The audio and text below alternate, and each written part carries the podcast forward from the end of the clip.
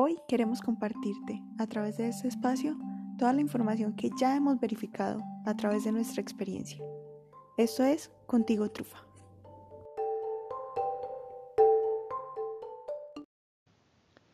Uno que puede hacer con un perro que rescató de la calle porque pensaba que estaba peor en la calle que donde va a estar ahora y tu perro sigue siendo un callejero.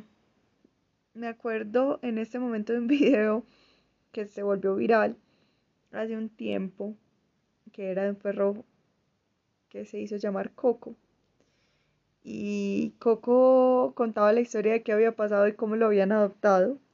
Entonces, me pareció una ilustración muy precisa para situaciones que uno realmente vive con perritos que están en la calle, o sea, que ya saben vivir en la calle, que pues prácticamente son habitantes de calle.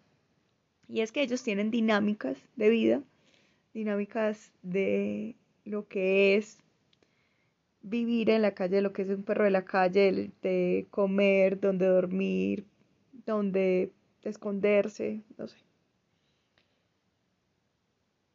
Es a veces muy complicado, digamos, quitar aprendizajes que ellos han tenido, porque simplemente es, eh, digamos, es em, la repetición lo que los ha llevado a aprender y a comportarse de una u otra manera. Rojo es un perro que está con nosotros hace más de un año ya, de manera intermitente. Él ha sido semidomiciliado por alrededor de no sé, 10 meses.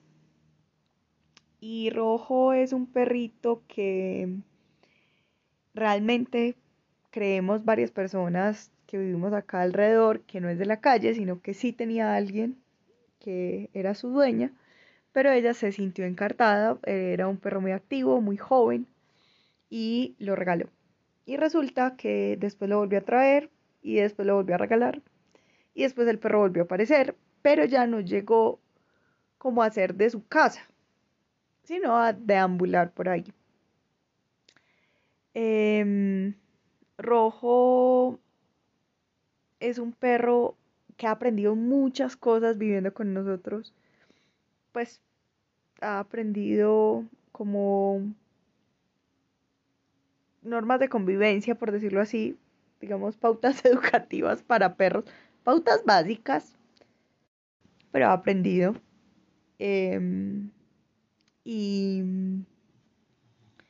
ha sido muy valioso para mí, digamos, tener esa experiencia, porque era muy reacia tenerla. Para mí, perder el control de alguna manera había sido contraproducente. Y Rojo me retaba a eso, o sea, era como que no, no quiere estar, si quiere estar, va a llegar a dormir, no va a llegar a dormir, qué va a pasar. Entonces opté por una opción y era que él pudiera dormir como eh, protegido del frío o de la lluvia, pero no necesariamente dentro de la casa. Entonces, Rojo me ha enseñado muchas cosas de lo que es un perro semidomiciliado, pues o un perro que viene y va de tu casa.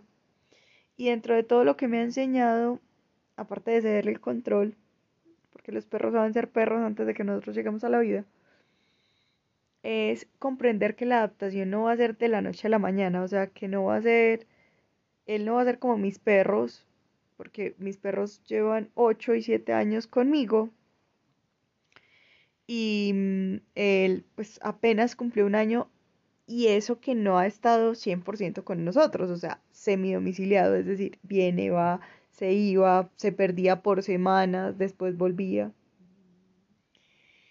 Y hay cosas que son difíciles con rojo todavía, pero hay otras que ya fluyen mucho mejor. Hay comportamientos que no son tan fáciles de manejar con los otros perros y él, pero la mayoría sí se puede manejar. A lo que voy es a que realmente a veces podemos lograr, entre comillas, domesticar a un perro de la calle, pues pero domesticarlo es como darle un domicilio, una casa, un lugar donde pueda estar, pero que a la vez pueda cumplir unas normas, porque realmente si nos ponemos a ver, pues real, esa es la diferencia de la casa y de la calle. Quizá en la calle hay unas, entre comillas, normas para poder sobrevivir, pero no son normas. Realmente pues como eh, de cumplimiento estricto. Entonces, por ejemplo, pues rojo no se puede subir aquí a ciertas partes, no se puede robar la comida de otros, tiene que esperar para recibir una galleta, tiene que sentarse. Que realmente son asuntos para que el manejo sea mucho más fácil. O sea, son, empiezan a sumar perros, entonces empieza a hacerse difícil. Eh,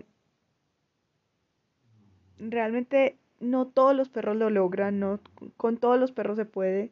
A veces toma mucho tiempo. Llevo, pues cumplimos eh, un año en diciembre de ver a rojo ir y venir.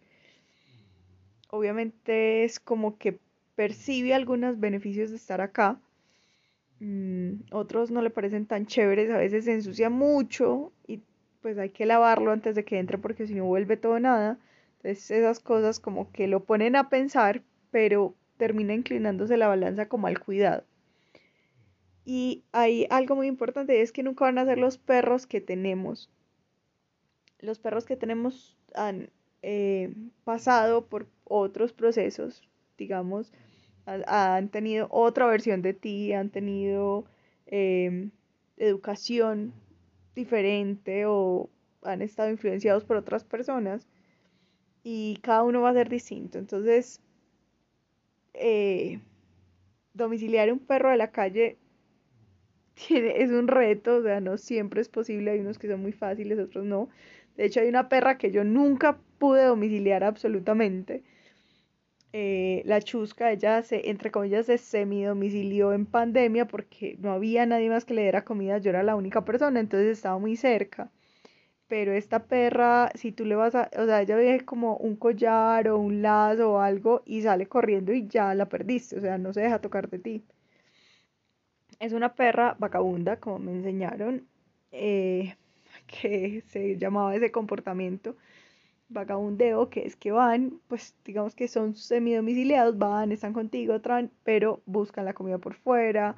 Generalmente lo hacen porque tienen opciones más ricas, por ejemplo, la chusca eh, ha comido pues en la mayoría como chorizo, pastel de pollo, torta de carne en mucha parte de su vida, entonces pues obviamente versus el cuidado que yo le doy no va a ser tan rico, obviamente. Eh, así que eh, hay retos que, que podemos decir lo vamos a lograr y otros en los que hay que decir ya aquí, hasta aquí podemos llegar con esto. Y también se vale a veces decir no puede entrar a la casa porque se vuelve un problema. Por ejemplo, eh, al principio yo pensé que con rojo el problema iba a ser Ua, la gata, porque la atacaba, pero fue aprendiendo, ¿cierto? Entonces, el aprendizaje eh, requiere constancia, hacerlo una y otra y otra vez. Entonces, pues obviamente eh, nos pegamos unos sustos, un par de sustos, eh, y yo, pero lo logramos.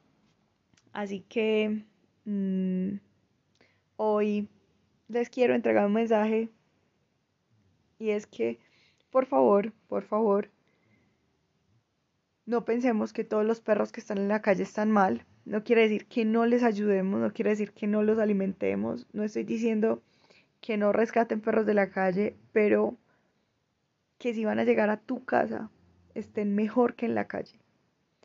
Y no siempre tener techo es estar mejor. Así que, por favor, seamos muy conscientes de eso y hagamos lo que podamos hacer, no lo que creemos que podemos hacer, sino lo que en realidad podamos hacer, hasta donde podamos hacerlo. No nos sobrepasemos, no nos sobrelimitemos. Creo que hay un asunto también acá y es la moderación sea, hasta qué punto llego yo con esto. Así que Siempre hay oportunidades, siempre hay personas que están ayudando.